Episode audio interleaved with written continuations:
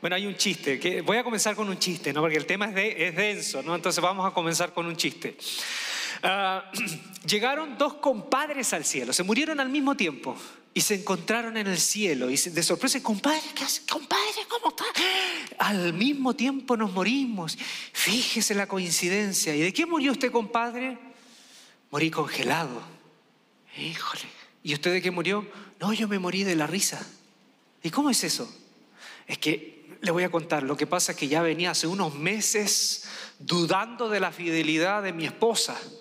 Entonces dudaba y me tenía esto intranquilo, me tenía ya enfermo. Y un día inventé algo. Le dije, mujer, me voy a trabajar dos días.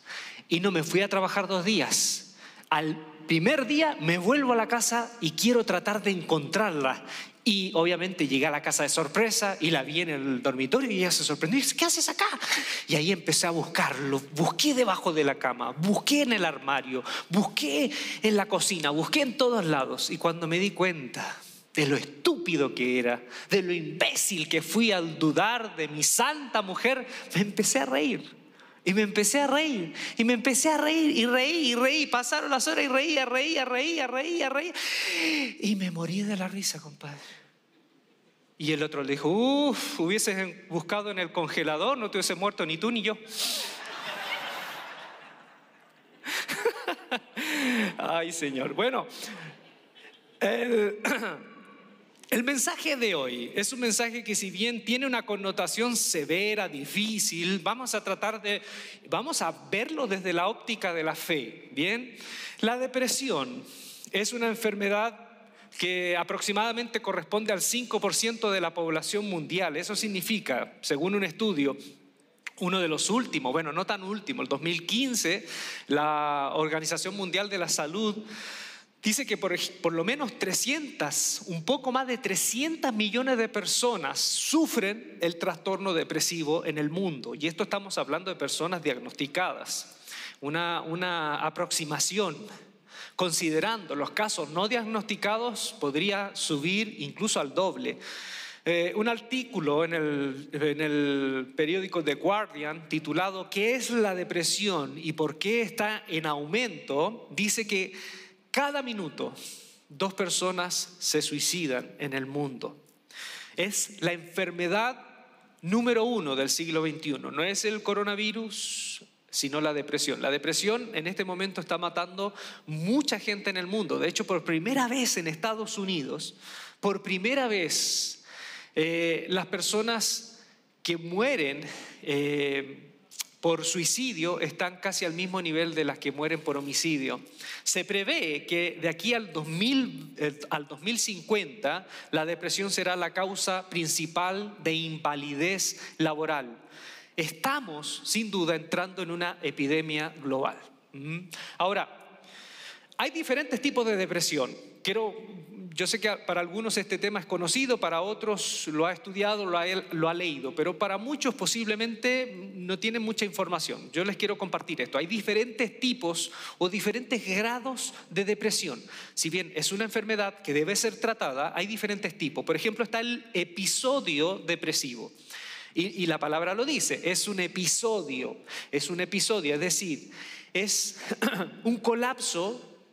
Eh, e-, es un trastorno en el estado de ánimo, es un trastorno que obviamente produce un colapso eh, en el sistema neurológico, en tu manera de pensar, en tu, en tu estado anímico, y ese colapso tú lo vives gradualmente, de unas semanas te vas hundiendo y sientes que te hundes, o puede ser drástico y en un par de días tú ya te sientes, te sientes en una sensación como si estuvieses en un pozo profundo, en donde no solamente se te hace pesado el vivir y no solamente no, tiene ánimo, no tienes ánimo de enfrentar el día, sino que llega, llegan incluso algunos al, profundo estado de no importarle ya estar ahí.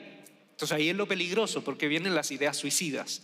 Entonces hay un episodio, episodio depresivo, pero está también el periodo depresivo recurrente, recurrente que son episodios, episodios imagínense que es como una alteración, que viene una profunda caída y después viene otra profunda caída en el transcurso de meses o de años y son cíclicos. Entonces hay episodios depresivos recurrentes y a veces pasa que si no hay tratamiento, los periodos depresivos pueden tú sentirte más o menos mal en el primer episodio, pero después pasan unos meses y caes de nuevo y te sientes peor y después viene un año y te viene de nuevo otro ciclo de depresión y te sientes mucho peor. Si no hay tratamiento, cada episodio puede ir más profundo. ¿sí? También está la depresión constante o llamado distimia que es un estado permanente. En, estos dos ejemplos primeros yo le estoy hablando de episodios. ¿eh? Llegas a un estado normal, caes fondo y hay de pronto episodios recurrentes donde te vienes más profundo.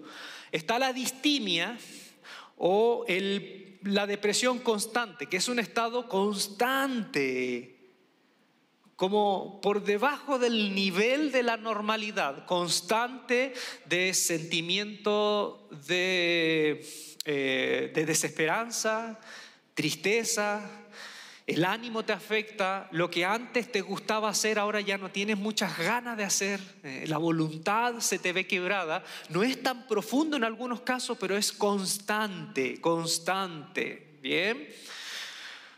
Está también la depresión bipolar. Antes, en, hace, ¿qué será? Unas décadas atrás se le llamaba el trastorno maníaco depresivo. Ahora se le tiene otro nombre, el trastorno bipolar, que es estados de alteración que van de picos en donde tú te elevas y sientes casi que el universo se ha coordinado contigo y todas las estrellas se alinean sobre ti y sobre tu vida y tienes un estado de ánimo, un estado de ánimo fulgurante como si estuvieses en una cima.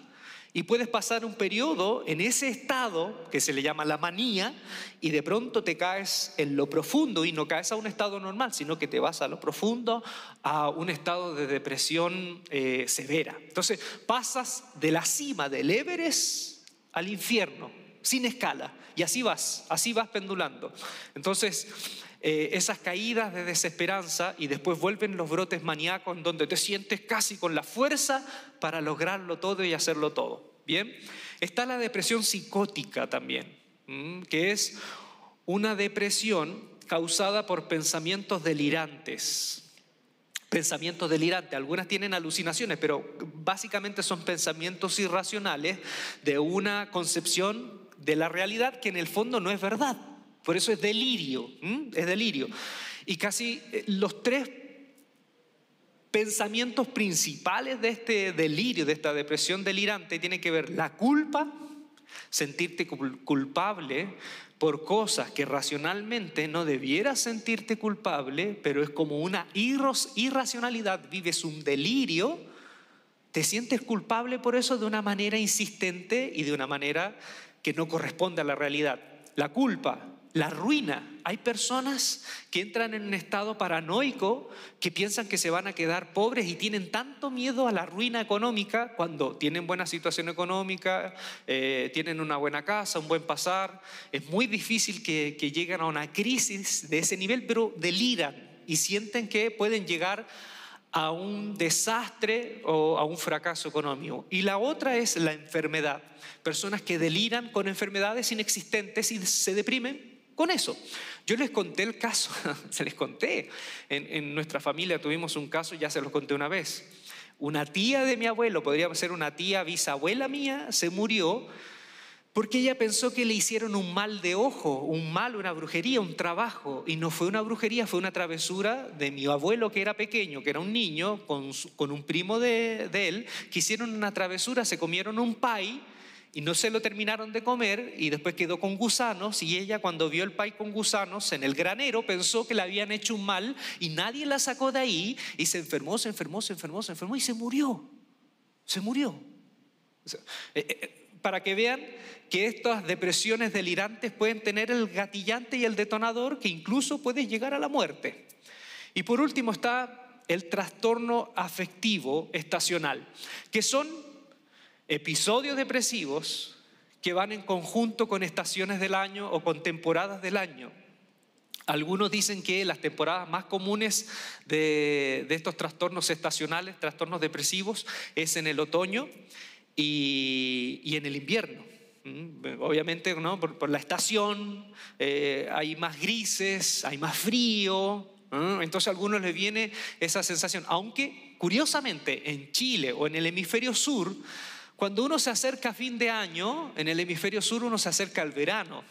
Y cuando se acerca el verano, se acerca una época estival, de fiestas, de mucha expectativa con, respecto a la felicidad. Imagínense si estuvieran en el hemisferio sur o los que han ido en temporadas del mes de diciembre, de septiembre en adelante, hay todo un ambiente primaveral, un ambiente veraniego que empieza con las fiestas de fin de año. Bueno, hay mucha gente en el hemisferio sur que sufren depresiones estacionales cuando comienza la primavera. Eh, comienza la primavera, hasta el otoño pasan lapsos depresivos porque hay tanta expectativa, no solamente en, la estación que es agradable, sino en las fiestas que vienen de la mano, que entran en periodos de depresión estacionaria. Bien, entonces es más o menos eso. Ahora, uno puede tener un cuadro depresivo vinculado a la tristeza, producto de una situación, ¿no? No sé, te dejó la novia, el novio y Claro, uno puede pasar por una sensación de tristeza, un cuadro depresivo. ¿Y cómo se te va? Con amistades, una tristeza que de pronto te compra un perrito, un gatito, le haces cariño y se te va. Pero eso no es depresión, eso es un cuadro, un, barniz depresivo que muchos hemos tenido en la vida. Pero eso no es depresión en realidad. Vamos a ver. Ahora, dentro de la depresión hay factores exógenos exógeno, es decir, de afuera, que la mayoría de las depresiones son producidas por factores exógenos, como una enfermedad, un luto, la exposición al estrés laboral. Por ejemplo, en, en Japón, en Japón los índices de depresión por estrés laboral son altísimos. De hecho, en Japón se creó el Ministerio de la Soledad. En el gobierno se creó el Ministerio de la Soledad para acompañar a personas que tienen un alto grado de estrés laboral y se sienten solos y obviamente son presas de la depresión. Imagínense que en Japón hay gente que se alquila para acompañar a personas. Hay muchachitos sobre todo que se alquilan, se alquilan y no con una connotación rara. No, se alquilan, dice, me alquilo para acompañarte en una cena y solo te puedo garantizar respuestas simples de la vida. Y, la gente lo alquila. Oye, te puedo alquilar media hora, quiero ir a comer, acompáñame. Es increíble eso. Es increíble, ¿no? Había una historia de un muchacho que hacía eso y, tiene, y se ha hecho de dinero. Que él contaba las experiencias, que incluso un hombre lo alquiló, alquiló su tiempo en realidad, para que le hiciera porra mientras él corría la maratón porque no tenía nadie. No tenía nadie que le dijera, corre, vamos, corre, Forrest, corre, bro. Nadie. ¿eh? Y acá en Sudamérica tan bueno que somos para acompañarnos, ¿no? Acá sobran los amigos, ¿no? Sobran los amigos. De hecho, si yo digo hoy, después de aquí vamos a comer, sobraría, ¿no? Sobre todo, sobre todo, muchos de ustedes donde yo pago, más todavía. Uf, ahí se hace innumerable, una fila larga, interminable. No, allá es otra cosa. Entonces, eh, hay factores exógenos, un luto, una enfermedad, un divorcio, la muerte de un ser querido. ¿Sí? Hay factores exógenos. Y hay factores endógenos, que esto es, esto es complicado. Hay, hay, hay estudios que dicen que hay personas que sufren depresión y uno ve las causas de por qué y no hay causa. Entonces, una explicación es que hay información genética que se ha transmitido y tienen en potencia en sus genes algo que dispara depresión. Y obviamente necesitan tratamiento, necesitan tratamiento. Hace muchos años atrás falleció, se suicidó un jugador de fútbol eh, de uno de los equipos más eh, conocidos o, más populares de, Chile.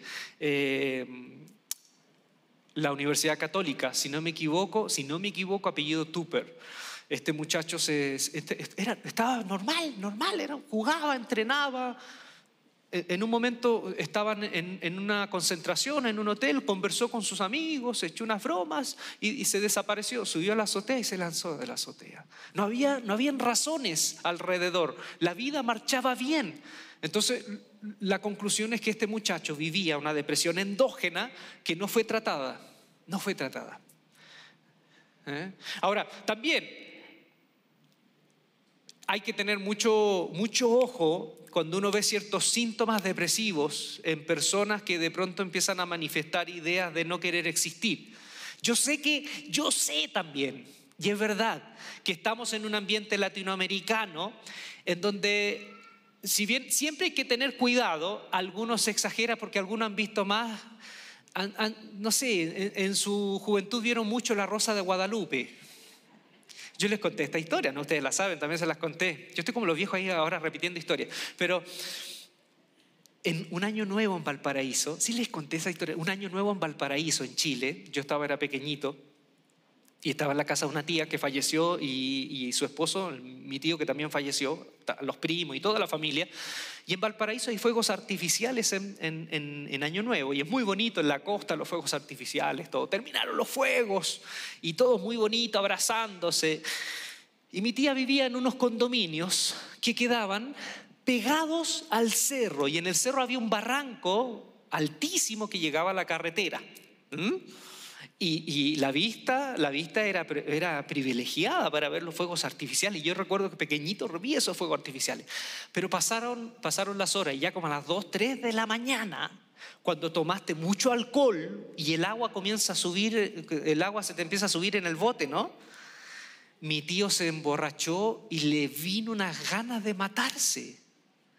Y de pronto le gritan a, mi tía, le golpean la puerta, vecina, su esposo se quiere lanzar del barranco.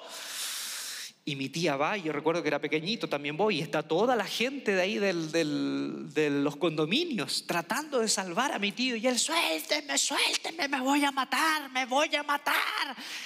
Quiero terminar con mi vida porque mis hijos no me valoran, mi esposa no me valora, suélteme, suélteme. Y se estaba decidido, y yo estaba llorando, todos llorando. Y mi tía, por favor, no te mates. Y mi tía lo agarró, no te mates, no te mates, suéltame, sí me quiero matar, no te mates. Y mi tía era bien bendecida al norte, al sur, al este, al oeste, lo agarró firme, suelta, suelta, no, no te voy a soltar, no te vas a matar. Estuvo media hora hasta que mi tía en un momento se cansó y era una mujer de carácter. Dijo, ya, ¿sabes qué? ¿Te quieren matar? Sí, mátate. Y lo soltó. Mátate. Y, y, como que se resbaló y se estaba cayendo y empezó a gritar, mujer, me quieren matar, me quieren matar. En el fondo no se quería matar. Pero sí hay avisos de personas que los dan y uno cree que están exagerando. Mitos sobre la depresión. Mitos sobre la depresión. No es un estado de ánimo, no es una, es una tristecita. No es un estado de ánimo, es un golpe duro a la voluntad. La depresión no es tristeza. Hay tristeza en la depresión, puede haber tristeza, la depresión en realidad no, tiene que ver mucho con la tristeza. Puede haber tristeza, sí. La depresión es el golpe duro a todos los procesos volutivos del hombre, es decir, a la voluntad. A la voluntad. Se te desconecta el circuito que te dice que puedes hacer esto y puedes hacer esto otro y esto te agrada hacer y esto te gusta hacer se te corta todo ese circuito y no te dan ganas de hacer nada. No quieres, no te da ganas, no sientes fuerza y todo día que enfrentas es una colina, una colina interminable de esfuerzo y te duele vivir, te duele vivir. Así que no, no es así como, ya, pues siéntete bien, levántase, ánimo. No es así. Yo tengo un amigo en Mendoza, en Argentina, que es parapléjico. Es parapléjico, él no puede caminar desde muy chiquitito. Y él me cuenta una historia que en un momento unos jóvenes de la iglesia se fueron de misiones a otro lugar de Argentina y un amigo, que era corpulento, lo tomó, lo tomó y, lo subió al autobús un autobús donde iba otra gente también en ese viaje. Iban estos 15, 16 muchachos en el autobús y este lo tomó. Y de pronto el, conductor hace una acelerada y el corpulento se desestabiliza y se le cae. Mi amigo, mi amigo se cae al suelo. Mi amigo parapléjico con su piernitas bien visiblemente débiles, ¿no? Se cayó al suelo, el muchacho también se cayó con él. Y había una señora, que dice mi amigo, lo cuenta con gracia, una señora que estaba tan nerviosa que no sabía lo que, qué hacer porque vio a mi amigo que se cayó y le dijo a mi amigo, joven, levántese. Y mi amigo la miró con gracia se rió y le dijo, señora, llevo 25 años intentándolo. A veces hacemos eso con, con las personas que sufren depresión. Levántate. Si esa persona se quisiera levantar, no estaría ahí. Otros, por ejemplo, es un demonio. Oh, la depresión es un demonio. ¿No? Fíjense que ni en Grecia creían que era un demonio. En, eh, Grecia, siglos antes de Cristo, la escuela pitagórica y también eh, la escuela hipocrática establece que dentro del ser humano habían cuatro fluidos, los cuatro humores.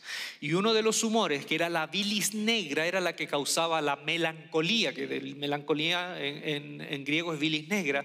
Entonces, fíjense, ya había una intuición siglos antes de Cristo que una persona depresiva no era por causa de una entidad espiritual, sino era por causa de que algo no estaba funcionando dentro. Yo, como le dije la vez pasada cuando hablé sobre la ansiedad, si alguno de ustedes tiene fe, o si está pasando por una depresión y tiene fe y ha orado a Dios con fe, en el nombre de Jesús, si fuese un demonio se iría. Si no se va, entonces no es un demonio, es una enfermedad, es una depresión. Y hay que tratarlo como una diabetes, hay que tratarlo como una enfermedad de alteraciones de la presión, como cualquier enfermedad. Con espiritualidad, sí. De hecho, está comprobado que una persona que sufre ansiedad y depresión, si sufre ansiedad y depresión y tiene una espiritualidad, cree, tiene fe, tiene mucho más posibilidades de sobreponerse que a una persona que no tiene fe. ¿Sí? Entonces, la depresión puede afectar la fe, ¿Y la espiritualidad? Sí, la afecta.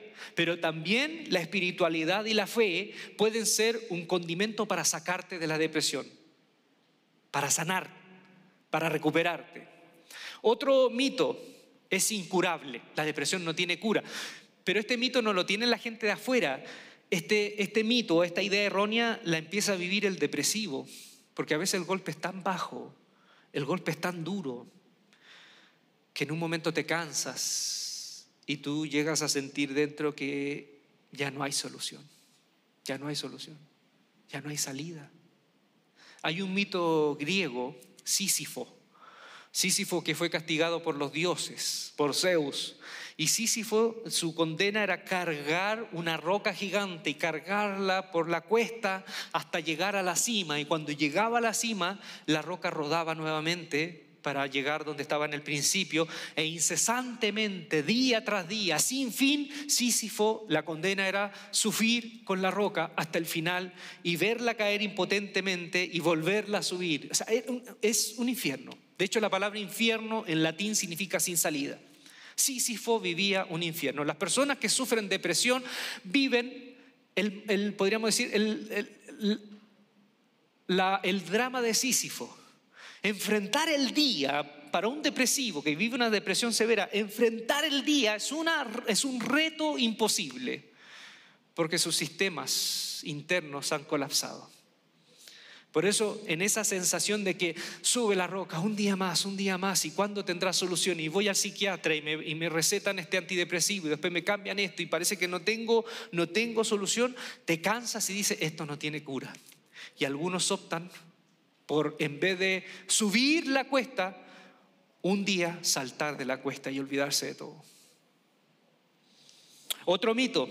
Ah, le decía, ¿es, ¿es curable la depresión? Sí, hoy, con la tecnología, con la ciencia médica, encontrando una buena terapia, encontrando la medicación indicada, y encontrando una compañía, ¿no? Una, compañía interdisciplinaria desde la fe, desde una comunidad de gente que te quiere y desde que tú te abras y reconozcas que, que estás pasando por un, por un episodio depresivo, si tú haces eso, la depresión que te está atacando está acorralada, tiene los días contados. Pero hay que, hay que abrir el corazón y hay que asumir que necesitas ayuda. Otro mito, solo afecta a un tipo de persona. Y parece como que la depresión no afectara a la gente exitosa, al contrario. La depresión no respeta, no respeta estatus social, no respeta edad, no respeta nada, ni raza, nada. El 2018, Kate Spade, una diseñadora que fue muy conocida por toda una línea de carteras y toda una, una línea de ropa exclusiva, vivía en Manhattan y se quitó la vida. Exitosísima. Y una de las, una de las hipótesis es que se quitó la vida porque como su línea de ropa tenía que ver con la felicidad, con el buen ánimo, nunca pidió ayuda porque eso era incoherente con su marca y que la podían reconocer que ella, la fundadora de esta, de esta, de esta línea de ropa, que, eh, eh, nos invitaba a la felicidad, al buen ánimo, que la fundadora necesitara ayuda psiquiátrica iba a ser una, contra, una contrapropaganda y por eso no, no, no recibió ayuda eh, profesional necesaria y terminó quitándose la vida. ¿Quién se acuerda también? Cinco días después, el chef Anthony Bourdain, también un hombre exitosísimo, cruzaba los 60 años y también terminó con su vida. Entonces la depresión no respeta éxito, no respeta eh, estatus social, no respeta raza, color ni edad. ¿Se cura sola? Otro mito, no se cura sola. Es verdad, he conocido casos que son la excepción a la regla de personas que dicen, y uno no, no puede decir que no les cree, ¿no? Pero dicen que han sentido lo que le llaman depresión y lo mencionan. Yo sentí depresión, viví esto y con fe oré al Señor y me entregué al Señor y el Señor me sanó. He escuchado casos. Yo no soy quien para dudar. No soy quien para dudar. ¿Pueden haber casos que son excepciones? Claro que sí. El Señor, o sea, hay gente que ha sanado de cáncer. Hay gente que ha sanado de cosas que son incurables y que por alguna razón en la soberanía de Dios no han necesitado intervención médica. ¿eh? Pero eso no significa que su experiencia es la regla. ¿Me hago entender? Su experiencia no significa que es la regla, por lo tanto, las personas que no han vivido esa experiencia no se pueden sentir menos espirituales, ¿no? Entonces, hay personas que se curan solas, pero desde este lugar yo no puedo ser irresponsable y les puedo decir, no, si tú tienes, que, tienes depresión, ora al Señor y no necesitas intervención de ningún profesional, ni menos vayas al psiquiatra, porque eso es falta de fe. Si yo hago eso, sería una irresponsabilidad y una ignorancia tremenda que incluso puede atentar contra la vida. Y aquí soy honesto, lamentablemente hay varios pastores, lo digo, lo digo así, varios, porque he tenido la experiencia de, de varios testimonios de muchachos, gente que se acerca a mí y me ha dicho, pastor, sabes que en mi iglesia el pastor me dice que ore, que ore, que ore, y yo siento que no se me va esto. Entonces yo tengo que decirle, ¿saben qué? Con el, con el respeto que me merece ese colega, tu, tu pastor, no está, no está en la razón, está equivocado, tú tienes que buscar ayuda, ayuda profesional, porque no se va sola. Necesita ayuda, fe, pero también sentido común. Otra cosa, la fe, la, depresión es sentirse triste. Puede contener tristeza, pero mucho más que tristeza. Es el golpe a la voluntad. ¿Sí? Ahora, ¿cómo se siente una persona con depresión? ¿Cómo se siente? Es un golpe a la voluntad. Tu cabeza está en contra tuya. Tú tienes la sensación de que tu cabeza, tu cerebro se puso en contra tuya. Los que viven ansiedad y depresión sienten lo mismo. Tu cabeza se puso en tu contra. Porque ya no piensas bien, no razonas bien, te pierdes. Incluso cuando yo viví depresión y yo lo, he conversado con personas, la sensación del tiempo se ralentiza. A veces sientes un sueño invencible y te dan ganas de dormir todo el día. Y a veces, casi siempre, te agarra un insomnio y, en la noche te atacan pensamientos terribles, desesperanzadores. Puede darte ganas de comértelo todo y después no tienes apetito, baja de peso. Es terrible, la mente, la mente está en tu contra. Te ataca el insomnio y también te ataca lo que le llamaban la asidia, la asidia en la época medieval, que es, tú puedes estar en la plena luz del día, en mediodía, en un día maravilloso, y por dentro lo único que quieres es hundirte, porque no ves más que tinieblas, no ves más que niebla. Es como que en, tu, en tus ojos literalmente se te pusieran unas escamas grises y no ves la claridad del día, todo es gris. Te vas separando de los demás porque te empiezas a sentir culpable de lo que, de lo que vives y te empiezas a sentir culpable de, de, que los demás carguen lo que tú estás cargando y te vas separando de los demás. Te sientes inútil, inútil de la existencia y crees que tu dolor también no tiene ninguna utilidad. Lo sufres de manera inútil y, te va generando culpa. Y sientes tanto dolor de vivir que ya no tienes temor a la muerte. Llega un momento en la depresión que la muerte ya no te da miedo, lo que te da miedo es seguir sufriendo y tienes miedo casi de vivir. ¿Qué más? Cuando es severa la depresión, incluso te desconoces a ti mismo, ya no sabes quién eres. Te golpea tanto en tu identidad que ya no sabes quién eres. Te miras al espejo y hasta dices, este es mi rostro, pero ya no sé quién soy. Y el peligro de la depresión, el peligro es ocultarla separarte de los demás al punto de que empiezan las ideas suicidas. Entonces la depresión es una enfermedad grave. Ahora, ¿qué nos dice la Biblia? ¿Qué nos dice la Biblia? La Biblia, ¿hubo personas que pasaron depresión? Sí. Fíjense, les voy a invitar a que vean el primer ejemplo, Job. Job, en el capítulo 3 de Job, cuando dice quisiera no haber nacido, mire, se los voy a leer. Dice, ¿por qué no perecí al momento de nacer? ¿Por qué no morí cuando salí del vientre? ¿Por qué hubo rodillas que me recibieran y pechos que me amamantaran? Ahora estaría yo descansando en paz, estaría durmiendo tranquilo. Job cuando le vino todo, ¿no? Se murieron sus hijos, perdió toda su riqueza y además su cuerpo empezó a sufrir una enfermedad.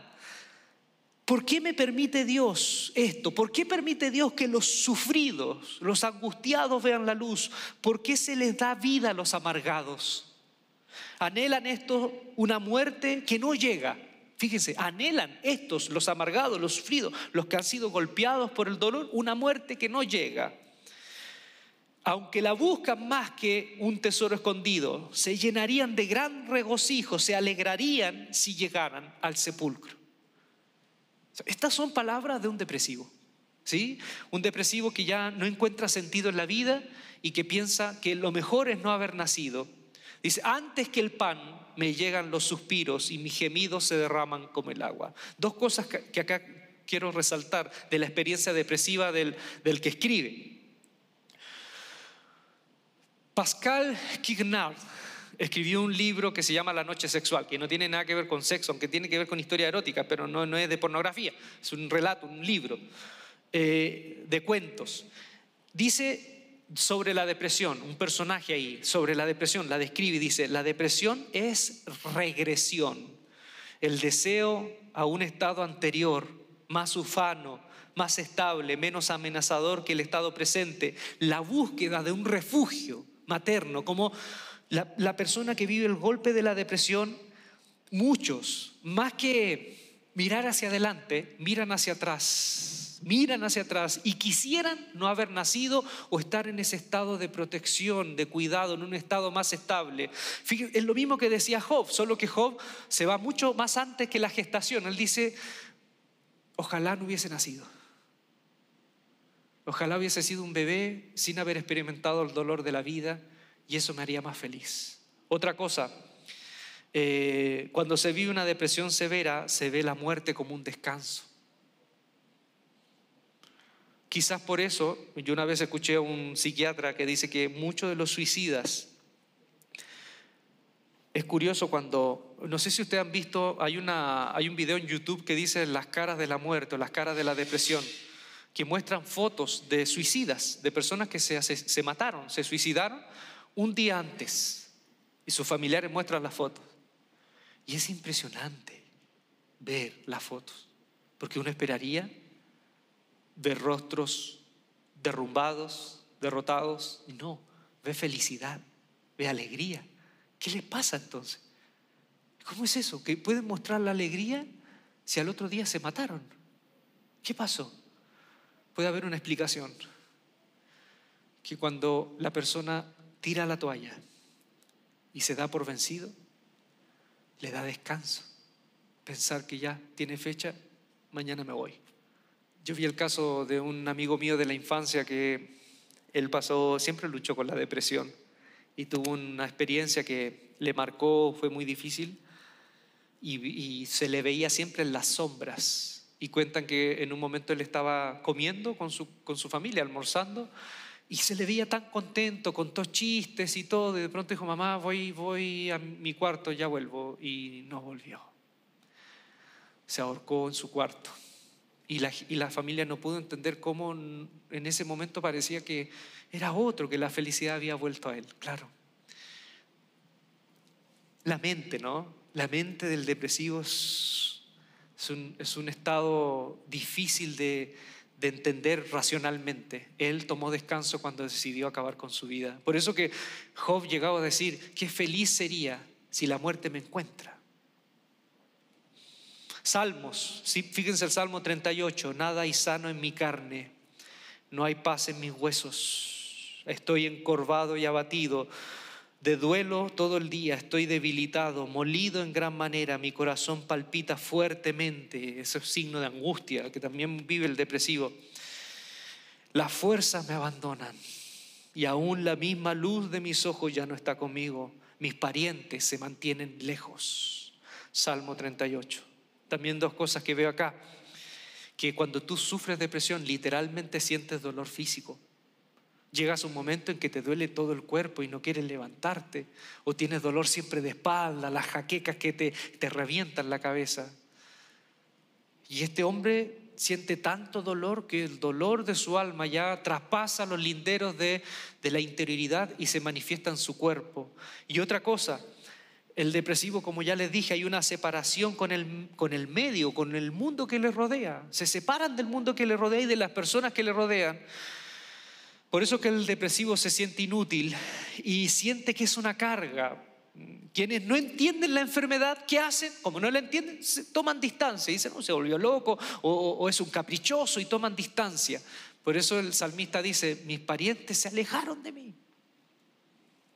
Elías Fíjense Elías en Primera de Reyes 19:4, cuando hace todo el esfuerzo titánico para que el pueblo de Israel se convirtiera a Dios, se enfrenta a los profetas de Baal, se desgasta físicamente y lo único que consigue es la amenaza de una mujer que lo, amenaza por, para asesinarlo. Y dice, y caminó todo un día por el desierto, en Primera de Reyes 19:4, a donde había un arbusto y se sentó a su sombra con ganas de morirse. Y le dijo a Dios, estoy harto, quítame la vida, pues no soy mejor que mis antepasados. También dos cosas que veo acá. Elías huye, de su, huye por su vida, porque si fuese un kamikaze se enfrentaría con, con, con Jezabel, como Sansón, ¿no? Muero yo y mueren todos, ¿no? Un kamikaze. No, Elías no quiere morir en el fondo, pero está en el desierto y le dice, Dios, quítame la vida. Hay, una contradicción profunda y también pasa en la depresión. No todos son suicidas. Muchos de los depresivos saben que el suicidio no es un camino, aunque les duele vivir. Por un lado, quieren seguir viviendo, pero no encuentran las fuerzas para seguir viviendo. Entonces hay como una contradicción. Por un lado, no quieren morir, pero por otro lado, quisieran dejar de existir. Eso es lo que pasa en la mente de un, depresivo. Y también la culpa. Elías dijo, no soy mejor que mis antepasados. La culpa también es parte y es abrumadora. Entonces, quiero terminar con esto. Dios puede sanar cualquier enfermedad, sí. ¿Usted lo cree? Dios puede sanar cualquier enfermedad, sí. Puede hacerlo, pero también lo que viene a continuación.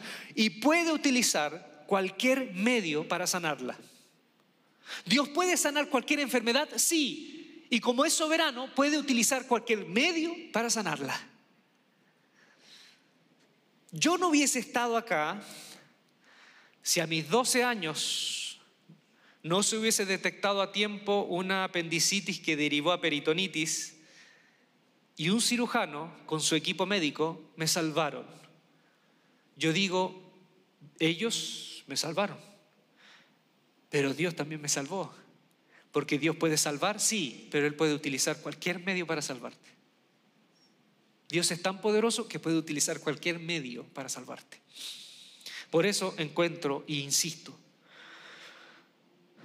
si tú sientes que durante semanas y meses tu estado de ánimo ha fluctuado y te ha venido abajo, necesitas ayuda profesional y necesitas también de la fe y aquí como comunidad estamos para acompañarte. Es más, les quiero dar una noticia. Fíjense que Dios es bueno. La iglesia Epicentro, Monterrey, está haciendo un acuerdo importantísimo, importantísimo y vital. No solo para nuestra comunidad, sino para, no solo para nuestra iglesia, sino para la comunidad que nos rodea. En estas semanas estamos haciendo un acuerdo con un centro de atención psicológica y psiquiátrica de la ciudad, de profesionales de alto nivel, que van a tener oficinas y una estancia en nuestras dependencias. Quiero decírtelo de nuevo. La iglesia Epicentro Monterrey está haciendo un acuerdo porque sabe que lo que viene en esta pandemia ahora es un golpe a nuestros estados de ánimo. Está haciendo un acuerdo con un centro de psicología y psiquiatría de alto nivel para que podamos tener espacio de nuestra dependencia para el uso de terapias y de atención psicológica y psiquiátrica, no solo para personas de nuestra comunidad, sino como un servicio para nuestra comunidad. ¿No les parece eso grandioso? ¿Sí? Para mí es, es un milagro, es un milagro. Es un milagro. Eso significa que estamos en, las coordenadas de Dios. Eso significa que estamos en las, en coordenadas de Dios.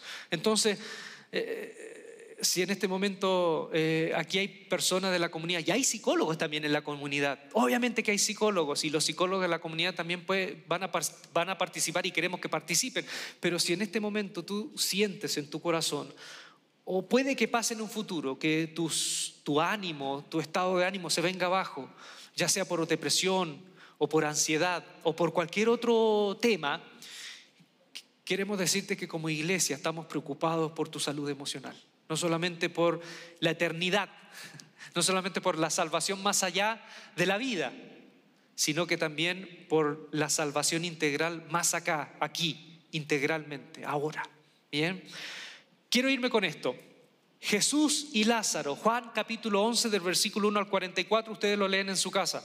¿Se acuerdan que Jesús eh, le avisan que Lázaro está enfermo y Jesús como intencionalmente se queda unos días y, es el día ya cuarto, cuando Lázaro ya murió, ya, murió, y Jesús dice, mi amigo ha muerto, vamos a despertarlo. ¿Se acuerdan? Y llegan a la aldea, en Betania, Lázaro lleva cuatro días muerto.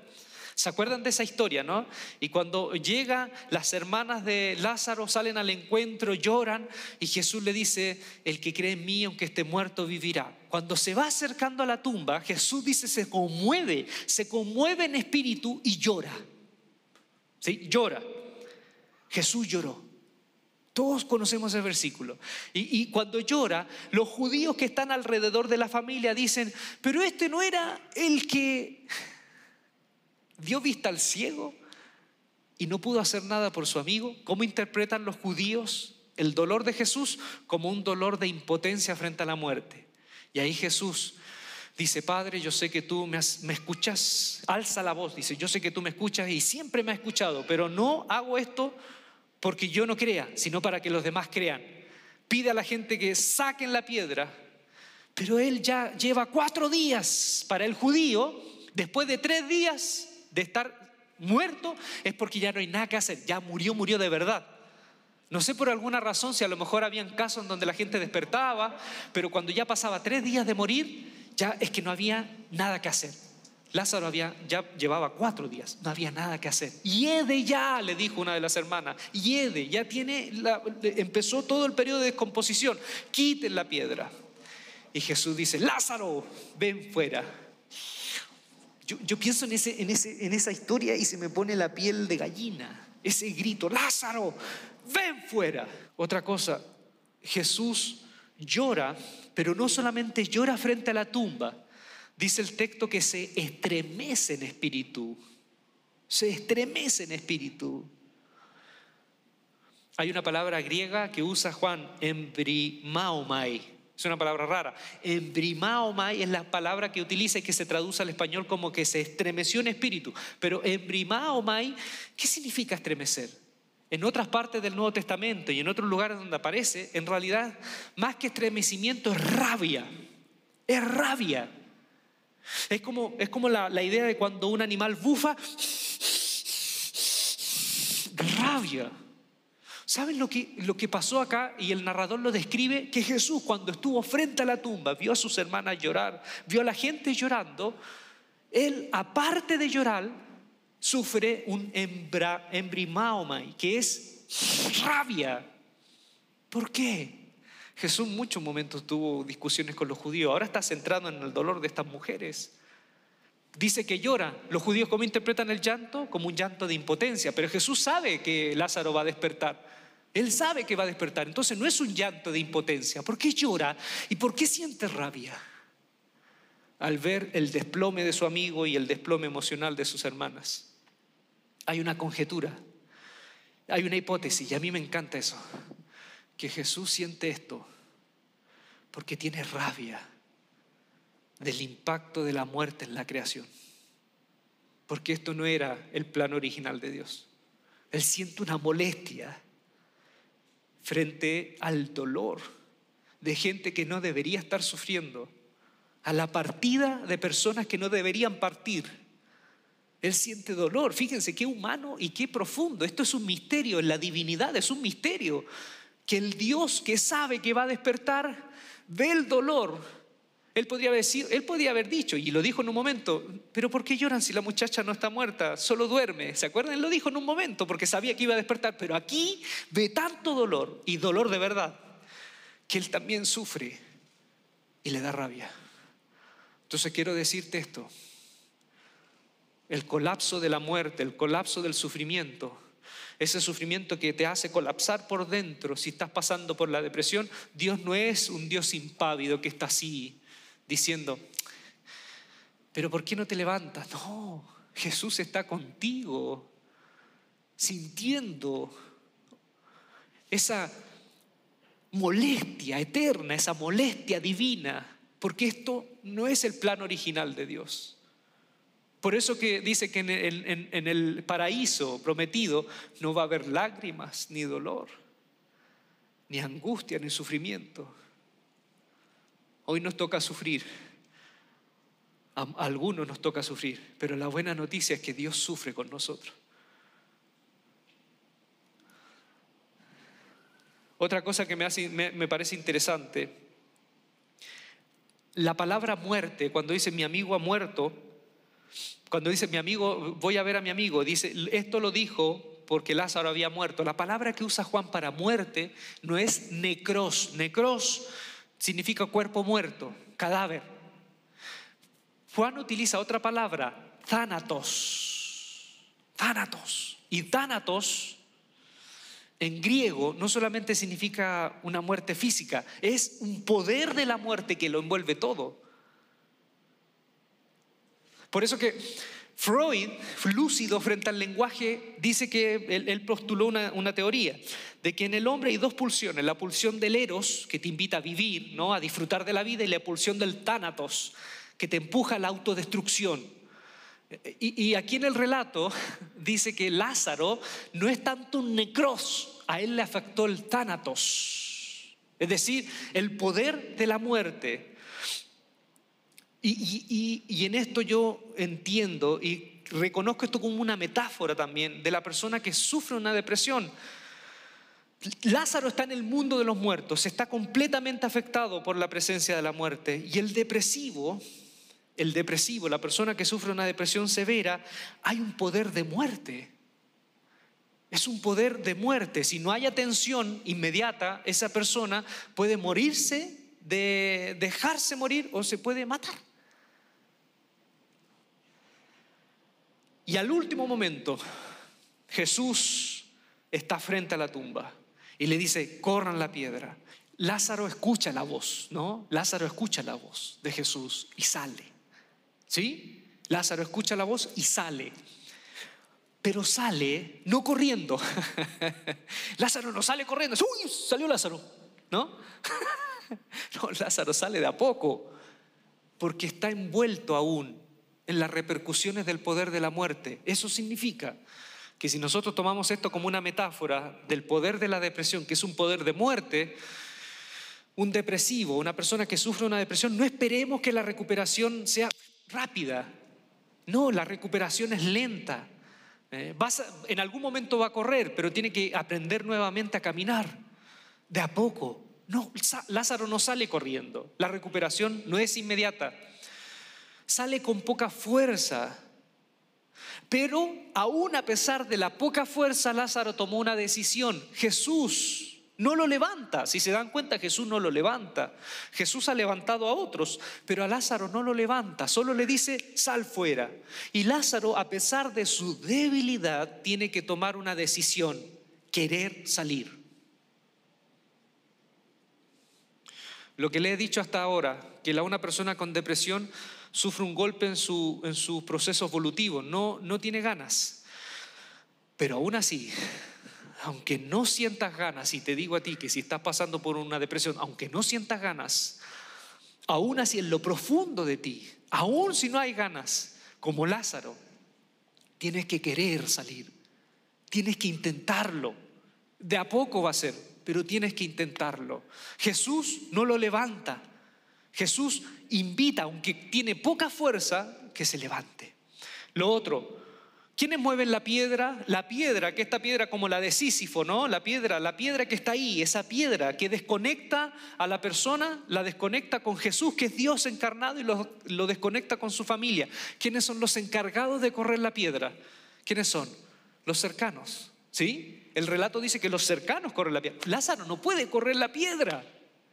Entonces, ¿qué nos dice eso? Que cuando una persona sufre depresión, la persona quiere tomar distancia porque se siente culpable de existir. Nosotros en vez de tomar distancia, nosotros somos los que tenemos que empezar a correr las piedras para que esa persona no se desconecte de la familia, no se desconecte de sus seres queridos, para que esa persona siempre se mantenga en un entorno de cariño, aunque nos canse, aunque nos canse.